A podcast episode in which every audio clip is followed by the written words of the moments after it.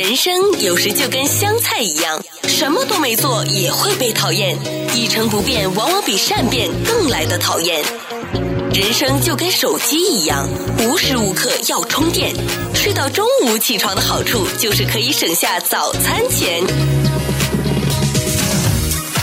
不费力的生活从来都不简单，用心发现，高潮生活触手可见 Go 潮生活。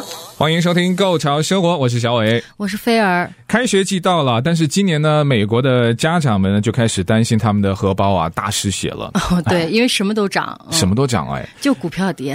哦，你有感觉到涨价哈？对啊，当然感，当然了，而且不是，我觉得都不是一倍，基本上三倍都有。因为开学季我们要去采购的东西，当然就包括了一些像呃，比如消费品项的一些文具了啊，像有的人要换书包，嗯、呃，有的要换呃文具啦，还有在学校里要采购上学穿的校服，有的学校有校服，像我们的学校也有校服，嗯、对，就是那个 T 恤吧，呃、固定的，对对对，有的是颜色，那你可能如果之前没有的，那你现在也要到外面去采购学校给出要求的一些指定的颜色的一些校服，嗯、还有什么鞋子啦，鞋子就因为一个暑假啊，两个月啊，它真的这个鞋子的尺码就可以。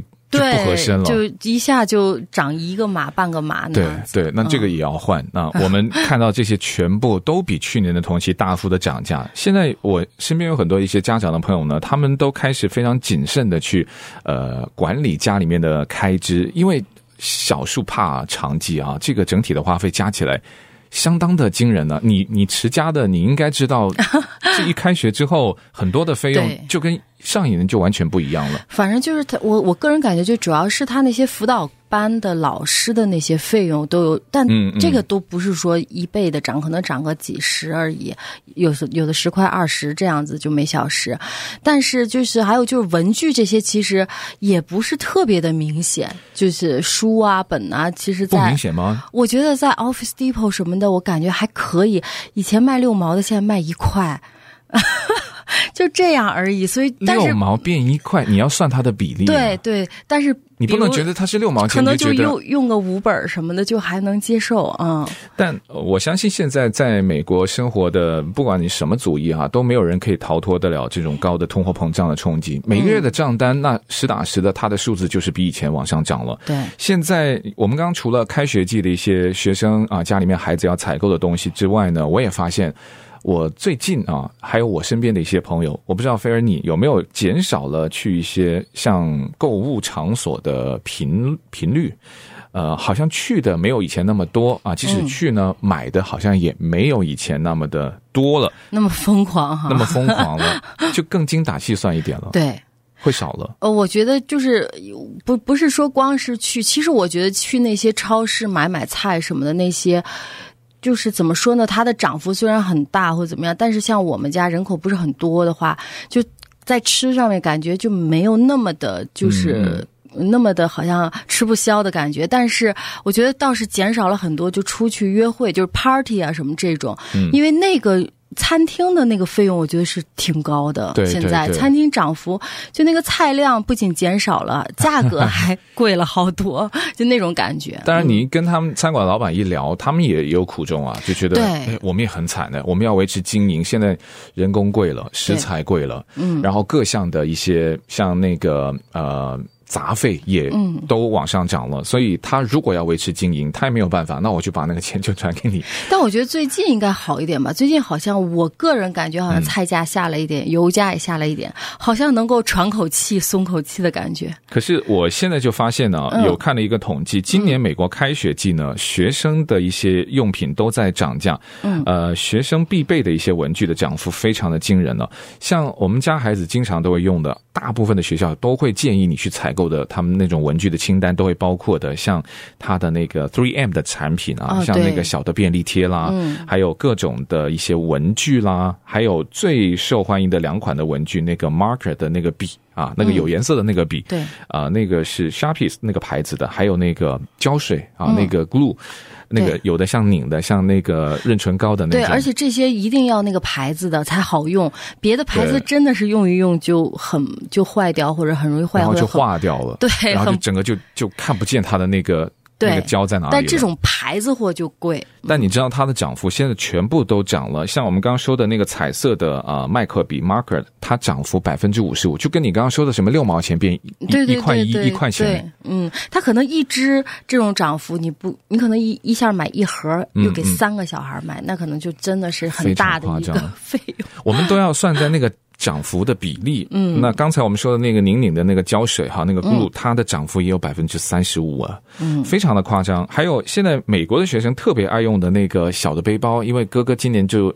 呃，上高中了，就是那个北极狐那个吗？还是哪个？Jamesport，你知道那个吗？哦，James，哦，对，这是美国超流行，历史就历史以来都是学生流行的。但它原来是因为它价格亲民，而且款式也非常就是年轻。现在不亲民了吗？现在它比去年涨了差不多百分之五哦，因为它的就就比较贵了嘛。就如果你相对于那个胶水的话，那是什么一块几毛的，它那个就好几十块钱了。对。Nike 的一些球鞋不是专业球鞋哦，不是跑鞋，也不是那种什么。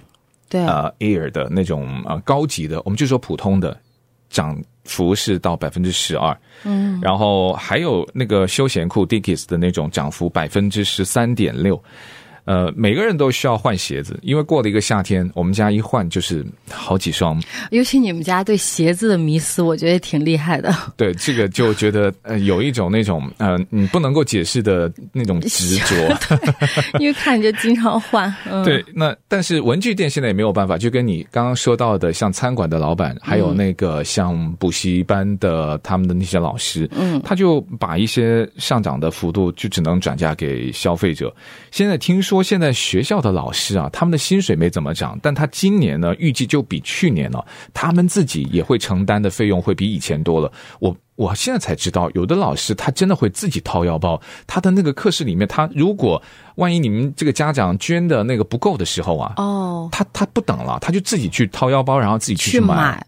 哎，所以我说，怎么这两年我们都没有那个，就是我们那个一最早就是小学时候上有 list 让你买什么？现在有，小学还有，小学还有，但是我们中学中学没有，没有太建议。对，对他有的时候可能就真的没有了。但是我我发现我们中学、高中都有，就是小就上学时间有。时候就是等于说，老师相对的他们的就是工作时间有缩短一点点，有缩短一点点。但他们现在的工作量呢？现在因为老师又不够，你有听过这个新闻吗？对，都一直在嚷嚷。但是我所以现在一个班的学生，嗯、美国不是号称小班教学吗？嗯，但现在也已经三十了，三十四十，嗯，一个一个班。对，所以他说有的时候他班上缺一个什么二九九的一个小的文具，他一买就买四十瓶。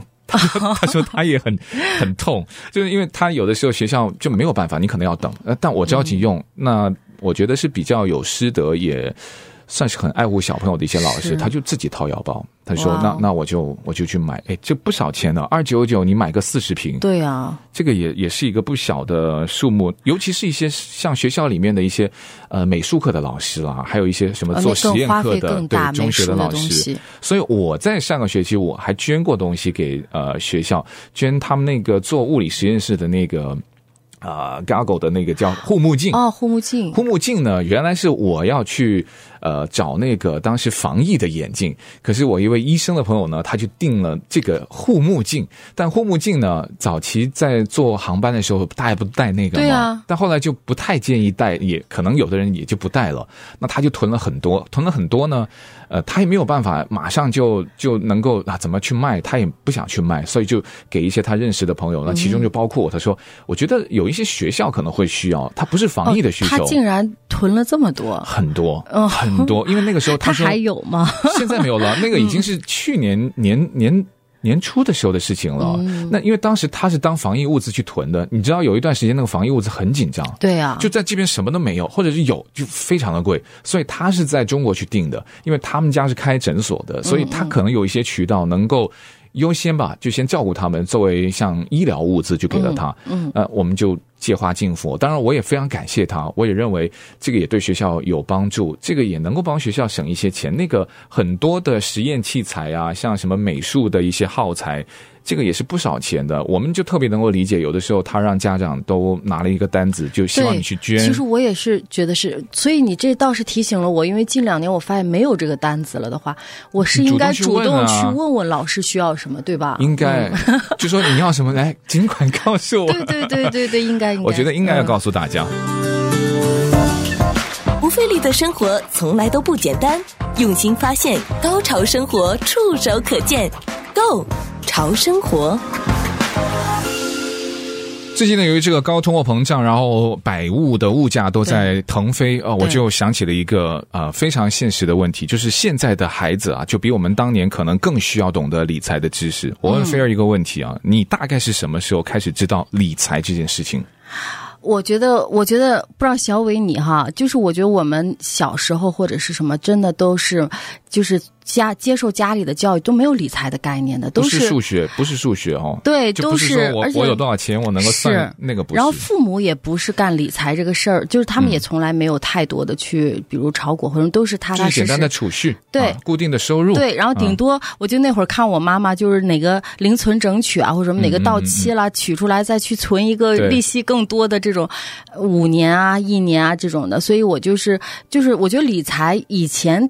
停止的概念就是这个，就一定要稳妥保，就是保本儿，然后要不然因为就听说什么股市一不行，就有跳楼的，有干嘛的，就很不敢去做这些理财的动作。因为你觉得那个钱在手里面才是最安全的，对。但你不知道，原来那个钱会慢慢慢慢就变薄了，对 对不对？它就是缩水了。那后来当然那时候通通货膨胀率没有那么高，是嗯。然后来美国了之后呢，就是也是看到一些广，就还有一种理财就是买房子嘛，嗯嗯、他们很多就是广东人。然后什么？他们来的早的，他们会买很多人买很多套房子。嗯、但我们来的时候，就房价已经都起来了，嗯、就你觉得好像下手也下不了太多了。嗯，所以那会儿就是唯一一个触动我开始理财的，其实都蛮大岁数的了。然后有一次我去那个三藩，一个就是北边的一个一个区域叫 Mid Mid Mid Valley Mill Valley Mill Valley Mill Valley 对 Mill Valley 哦。然后它应就是是一个非常小的镇哈。对，小镇。嗯、然后我就是呃。走到这个镇上的这个市中心的时候，我就发现它呃四周的这种店铺啊，都是很就是很有艺术感，就是或者是卖艺术品的呀，或者是这种装饰品的这种店铺，都很休闲的一些这种气氛。然后呃里面走的小也都是年轻人，并不是像我们想象这种老人。嗯、对，我想象这种小镇应该是退休老人最多的地方。对，不是，然后都是年轻人，然后什么有的一对对的牵个狗啊，嗯、大白天的就都干这些事儿，喝咖啡什么的。然后那咖啡馆还排队还。挺多人，都是年轻人。嗯、我就问我那个带我去的朋友，我说：“哎，这些为什么这个镇上这么多年轻人？白天他们都在干什么？”你心想，他们真的太废了哈！对他，他们不不上。就是不不去上班嘛，对，然后无所事事的。对啊，我我们朋友就跟我讲说，这都是基金小孩，就这个镇上基本上都是基金小孩。基金小孩。对，我就说什么叫基金小孩，嗯、然后他就说就是父母给他们鸡血长大的。对，已经 不是，就父母给他们存了，就是比如他们现在美国都流行那个 trust 嘛，都是建立一个信托基金，嗯、然后呢，他们就是等于说在信托里呃有投资一个基金账户，然后可能就是比如信托里属。说明了这几辈子这个本金都不可以拿出来，但是小孩可以把他们的就是每月的分红红利拿出来，嗯，然后就足够他们生活。所以就是说，所以他们就可以过着自己想要的生活，不用说是为衣食而忧，然后不用就是他们自己喜欢艺术就去做他们尽情做他们的艺术的作画干嘛，他们也不会吃不饱饭或者怎么样为那些去好像去。去低头求人 去工作，对，所以我就觉得，哎，这种状态我觉得特别好。我就说我要励志，呃，但是 还是要提醒，有可能也会血本无归哈。反正我就觉得我要励志，让我的儿子以后能做上一个基金小孩。嗯、所以我后来回来，我就给自己等于说，我就问了一些基金经理嘛，嗯、然后就呃买了一些稳妥的基金，也是等于说每月。呃，就靠他的红利，我也自己目前也是到了，就是你把它管理起来，对，然后运作起来，哎，本金就反正基本上你就不动，就放在那儿，嗯、反正它也是比较稳妥一些。然后它每月的分红啊这些，嗯嗯嗯、倒也就够吃够喝了。这样，就是在那件事情之前，就没有，你就是纯储蓄，或者说哦，我日常的开销，然后减掉，然后我就有一些备用金，然后就仅此而已。嗯，就是简单的，就是我们父母辈的那种嘛。是，就是哦，我看到那个账户有多少数字，这个心好好安全。但是那会儿就你 你感觉，因为像我们就是当时也是就全职照顾小孩、照顾家庭嘛，嗯、然后也没有收入，那等于说就全是先生去挣钱。那有的时候还是觉得。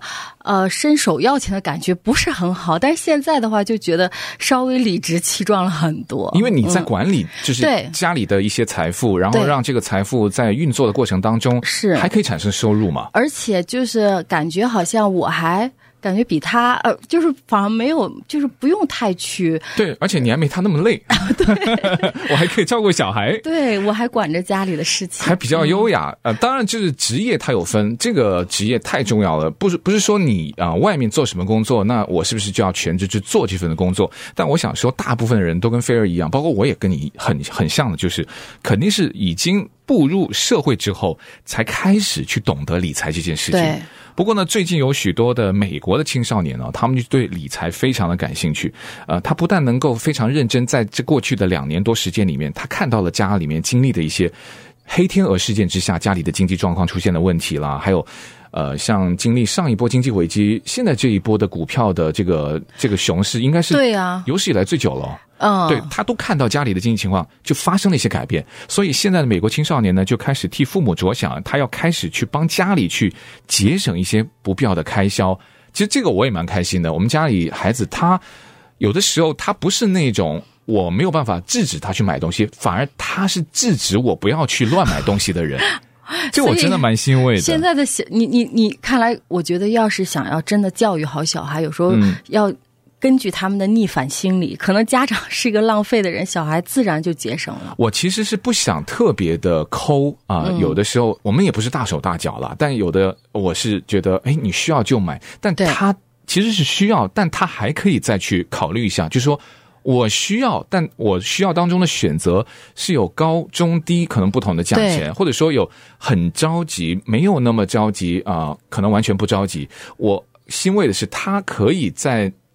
我记得我在跟他同龄的时候，是完全没有那个意识。对，而且你知道我同龄，我记得我好像是那种想方设法要怎么说服父母给我买一样东西。我一定要。现在的小孩真的是，你想给他都他都不要，他就告诉你妈妈，我告诉你我不需要。对对对，嗯、有的时候是我觉得他需要，对，就就完全反了。因为事实上，现在最近有很多的美国的学校，他们都相继开设了一些不是他要修学分的一些课程，但倒是一些像课后班的课程，就是有一些啊、呃、跟理财有关的，让一些呃青少。少年在他们的学生年代就开始慢慢接触生活的花销，还有一些理财的相关知识。我觉得真的非常非常的好，从小开始培养他们正确的理财观念，并且呢，希望他们从日常生活当中就从一些小事，从一些小的开支做起。不费力的生活从来都不简单，用心发现，高潮生活触手可见 Go 潮生活，享受最高潮的生活。欢迎继续回到《Go 潮生活》，我是小伟。我是菲儿。现在呢，有越来越多的美国的中学高中生，他们都去上一些类似的这种理财的课程啊。除了让他们自己提早具备了金钱的理财观念之外呢，他也能够帮助去理解啊，他们父母在经济上遇到的一些问题跟烦恼，并且呢，以课程当中他就学到的一些理财的知识，他甚至有的都可以在家里面跟父母去讨论一些经济的情况啦。对，然后去呃共同决定家里面一些比较重要的一些花销。而且我觉得现在甚至是如果要要是我不太清楚，甚至我可能还要，就他可能嗯灌输给我现在当前的一些经济方面的进展啊知识，可能比我自己看到的还要多呢。对，因为这种理财的课程呢，有的时候还能够让他把握一些不期而遇的，我们说是狗屎运。但是我们但太容易了，这种的事件，我们都一旦看到这种事件的时候，我们都会把那个重点放在他最后的那个结果，就觉得哇，他这个怎么运气那么的好？但换做是别的人。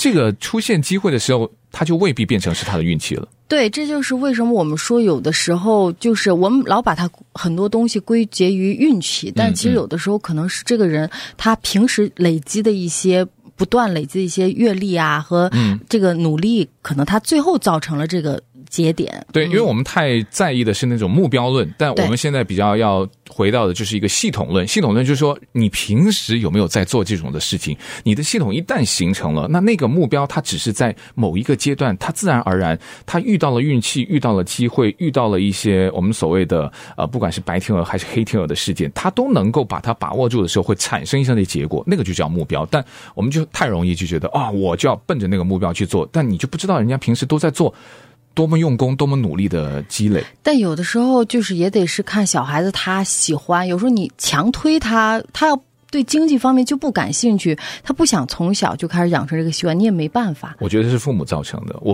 我你觉得你可以？对，因为金钱这个事情，它是。真的伴随你一辈子啊！对，你不可能就说我就不要去讨论，哎，那你要管理自己的吧，对吧？你不要去管理什么公司，你不要做。呃，上市公司的老板，你不要去开一家什么初创企业，但你要管理自己的财务状况吧。嗯，你不是要跟大家说那个日本的那个？哦，你就说那个日本的那个小手川龙是吧？我前不久，我觉得他是天才，天才，我觉得少年。对，所以有的时候你归结于他，他因为他被呃称之为这 JVC 男孩，就是因为他在就是他二十多岁的时候，他快大学毕业的时候，他就很社恐嘛，他是一个标准的宅男。嗯、然后呢，他就想说，哎呀，我不想上去找。工作我也不想去见任何人，我怎么才能？我要找出一个不跟任何人打交道的这种，呃，这种就是工作。所以他后来就在家自己买了两台电脑，就开始研究那个股市。他就想说自己在家随便操作看看，他就用他暑期打工的那个赚来的两万日币开始打，然后他就竟然找到了一个，就是抓住了这个机会，就是。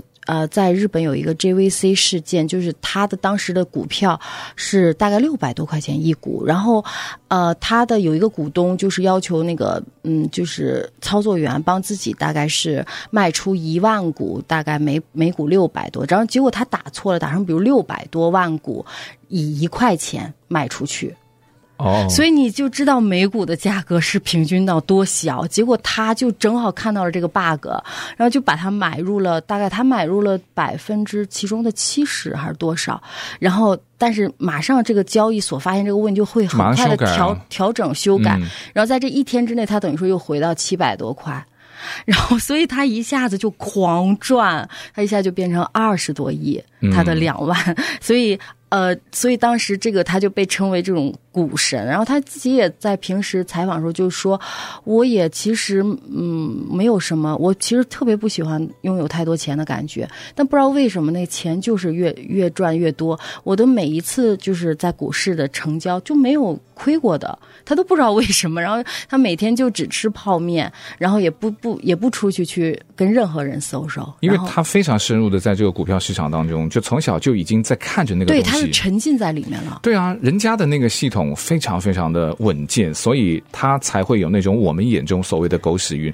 那为什么别人发现不了呢？因为他真的就是有很深的积累，而且有可能他真的他有很好的这种对呃，就是快速筛选股市股票的这种，他有一种特殊的这种功能，可能他很快一页一页一翻就能找着那个 bug 的那只股票。不费力的生活从来都不简单，用心发现，高潮生活触手可见 Go 潮生活。因为根据经济学的一些资料显示呢，理财教育是可以改善过去对于理财的一些负面的印象和结果，包括提高，当然我们在美国很需要的这个信用的评分，对吧？哦。还有一些非学生的债务的下降啦，学贷还款的增加，以及信用卡的这个呃信用卡债啊欠债的比率都会有所下降。我在今年年初的时候就帮我儿子开了一个他的那个。借记卡，它是可以连在那个呃 Chase 的账户里面的、嗯、啊，那他就我我我也是希望给他有这个理财的概念，他会有一个第一呃不用使用这个钱在付款和丢掉，甚至是收到假钱的这种各种的危险。那但是呢，他又比较清晰的看到他自己的账户，呃，他我们可以设很多的功能，我觉得这种学生的。贷呃叫借贷卡，它非常适合，它就是给你开给家里的未成年人的。而且 Chase 其实它呃，咱们这个 相当于给他做一个广，因为我也是在他那里的账户，哦、你也开那种学生账户，呃，不是学生账户，就普通账户，但它也有炒股的功能，哦、就他的账户也有可以、哦、你自己特别简单，对你自己在上面就可以开那个炒股的那个账户，然后。开开通之后就直接可以抄，其实而且没有什么手续费。所以我不觉得现在的孩子对于理财有兴趣，或者说你让他接触，就是觉得嗯，我们不应该让这个孩子那么早接。我是比较。不持这个意见，我是觉得越早他会在个人的这个财务管理上，他会真正从小形成一种呃储储蓄的观念，也是理财呀。我们没有说让他不储蓄，对吧？那怎么去呃去合理的规划自己的开支？但我就特别要让他小心的，就是因为现在年轻人呢，他们喜欢接触的一些理财知识，更喜欢在一些网上社交媒体上。嗯，但是呢，那个有个最大的问题，就是说。很简单，就你有可能看到有一个人，他每一天都在度假，但你可能不知道他在这个过程里面会支付非常高昂的债务，嗯、甚至他可能有信用卡债。所以我们就要意识到，你看到的那个人，他不是生活在你的周边，所以他分享的任何的理财的知识，你都要。就是要结合自己的情况，对，他背后其实是一债台高筑的。对对，他可能跟你分享的这个，也许是他已经非常惨痛的经验，但他为了赚取理由就就不不不进而论了。那他可能有各种的理由，但他那个的知识点，你就真的是，我就要提醒我们家的孩子，就你上网学这种理财知识，真的要结合自己的情况。对，而且我觉得小孩子就说他越早，甭管是当然成功更好，但如果是失败，他越早越年轻的时候失败，我觉得那个失败成滚成。本会更少一点，对，而且有我们父母在身边能帮助啊，指导各方面，我觉得对于他的成长都是很好的。最主要他是能够跟我们一起抗击通货膨胀，他们也有责任的。